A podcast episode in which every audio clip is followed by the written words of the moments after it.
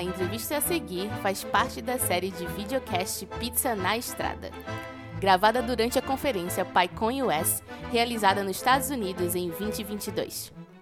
Você pode assistir esse episódio legendado em português no nosso canal do YouTube.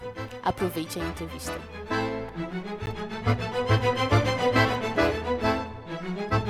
Oh, I'm so happy that you're here with us. So, Lorena, could you tell uh, our listeners uh, who you are, what you do, and what's your favorite pizza? Okay, my name is Lorena, and to borrow from one of my favorite people, Georgie, she described herself as, comma, a woman. but jokes aside, uh, soy la presidenta de la PSF, uh, co-chair or chairperson of the Python Software Foundation for a few more weeks until the next election. and I work at GitHub in my day job. Wow. And then my favorite pizza, I like really spicy pizza. So like jalapenos, like lots of salsa, salsa, salsa picante, anything hot on it, you know? Good stuff like that. Oh yeah, I know. Uh, the most picante that I go is pepperoni, and that's ¿Por how because I am allergic. I was gonna say porque tu vida es un, una mentira. okay. If I wasn't allergic, probably would be. Oh well, Yeah. yes. Well, let's not be sick. Yeah. Yeah. So, uh, could you tell us how you started working with data? Yeah. So I started working with data in one of my many former lives because I'm 10 million years old. Uh, I worked in Las Campañas de like Presidente Obama. So I started my life as a social science researcher a mathematics background, doing what was what us cool kids today call data science, but before the term existed. You know, a fusion of programming, of mathematics, trying to understand how we could run a political campaign. So that was back when I was in university and kids, I graduated in 2009. Again, I'm 9 million years old. so that's how I started. Well, you still mess around with data today. Yes. What do you do at GitHub? Yeah, so it's interesting. I started originally doing like machine learning and machine learning infrastructure, but since GitHub is a place that we're always responding to the developer community, now I'm actually working in supply chain uh, security. So it's really interesting. We're trying to understand data that people need to understand security vulnerabilities in their projects, their dependencies, ecosystems that they're in, things like that. That speaks to my heart. Corazón. Aquí. Yes. Um, and what kind of challenges do you face on your day-to-day work? If you can tell us. Yeah, yeah, Yeah. I, I, I think one of the things, you know, it's it's, you know, hay dos lados. There's like two sides. It's exciting to discover data that we can do things with. You know, when you have an application like you want to increase healthcare coverage, you want to empower people who haven't had a voice. That's a really great example of how we can use data to help create a solution to make people's lives better. But the same side, with challenges, what we have with data is only the record we record. So inconsistent data, data that has historical biases, prejudices, things like that. So we need to be really conscientious of the data we use. So I think with the challenges we use, like for example at GitHub, we don't collect personal identifying information. And it would be great to be able to pick that information up, but it can be problematic. So I think we're always thinking about, you know, what is the correct lens that we can collect data with. Yeah, yeah. Oh, that's that's a very interesting challenge to Yes. try to balance out, right? Yeah. Yeah. So, tell me something that you love about data. Something I love about data. Um, I have recorded an aggressive amount of telenovela subtitles. um, and this is just something that like I have chosen to do. So I've learned a lot of like interesting slang, like from around the world, Yeah. because this is what I do. Um, so yeah, I think I think it's fun to have those kind of weird passion projects because, like open source, you know, data and open source and all of this goes hand in hand. Yeah. If you have a vision of something you want to try to do, you can go and like find cool ways of like representing the world. One of my favorite, and actually tomorrow at PyCon, there's going to be a NASA engineer talking, and I always just think of engineers at the Jet Propulsion Lab who collect data and do things like think about, you know, how do we get to Saturn? How do we get to the furthest reaches of the universe? So, you know, I just like to think about like I'm a big sci-fi nerd, so I like to think like what is possible with data and you know, it's amazing people like you all creating this and the community of people watching this that we can all together dream. I'm a huge Trekkie, so live long and prosper. That's Yeah. great. Or live long, Python and prosper is my flavor. yeah.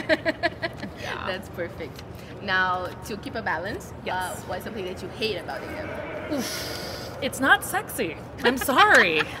no es sexy como like like you know la música de Latam.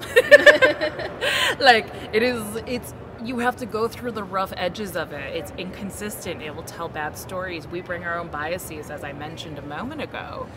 And I think it's through going through that everyone goes, How do I know how to do something amazing with data? It's not that you know, it's that you get in there, you're doing the work. I call myself a data janitor. like, that's what I describe my work as. And people are like, What? It's not like the Matrix or something cool where you wear like pleather, like Catwoman outfits? I'm like, No, it's not. Um, it's, it's spending time observing and understanding, which is why I say to everyone, you know, you can have a mathematical mind, you can have an artistic mind, you can be inclined in many ways. It's the question and the ingenuity you bring to it. And sometimes that ingenuity is just getting in there and working with data. And data's messy. So Yeah. be a janitor, you all. Uh, if you had to pick one topic, a field that you want to learn more today, what would it be? I'm actually spending more time in other programming languages because I think Python, I'm a huge fan of Python because it plays really nice with many languages. And I think um, specifically, like in my day job at GitHub, what I'm really fascinated about is how we turn data, uh, how we, t- we turn code into data, like how people write, how we express, how we uh, do things. Uh, again code is human language is Yeah. the way i think about it so so i think there's a lot there that we're going to continue to see like with some of these touch points and you know people might think skynet terminator it's the worst but I, I, I would like to believe that again like these kind of amazing spaces where you're at PyCon and we learn how we do these really cool things with data. Um, you know, learning how other ecosystems think about it, and we bring our great Pythonic ways to it. We're gonna we're gonna do awesome. Yeah. Uh, yeah, I agree with you. And, Mm-hmm. and coming from my data science background, it's actually started with R. So Yeah. yeah, learning all the different Oh, things. I love is- R, Yeah, yeah. It, it is really important. Yeah. Um, what is one big learning that you had by working with data so far? That I never know anything. yo no sé nada. En serio, yo no sé nada. Y por eso, like, I'm still humble. Yeah. Es como mi abuela dice, Lorena, you know nothing, and then one day you die. And I'm like, what? but, um, you know, that it's a very extreme joke way of saying, like, just be humble. And I think, you know, in spaces where you can have low ego and high collaboration, I think that's what data does for us. When we are willing to collaborate together and, and build really great initiatives, that's how we do things like take an image of a black hole where Python was used, by the way.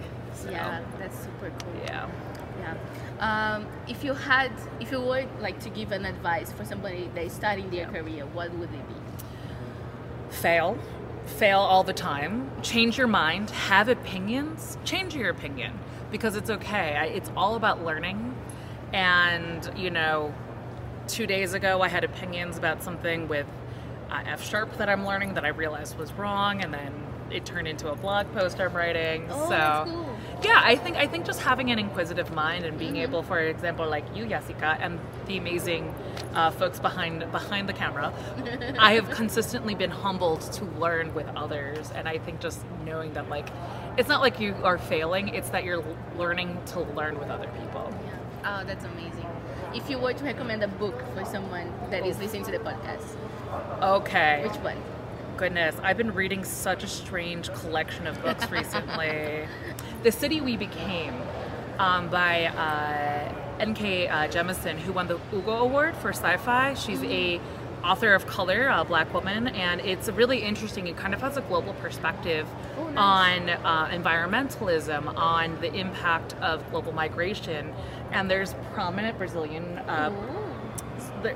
The There's cities that are characters. So Sao Paulo is a character in this book. Oh, it's very amazing. interesting, and is translated in a few languages. Oh, that's cool. That's I think it's cool. yeah, it's a, it's an interesting intersection of kind of futurism with like tech and sci-fi, and Mm-hmm. to me, um, understanding lived experiences through many lenses are very Oh, important. that's amazing. Yeah.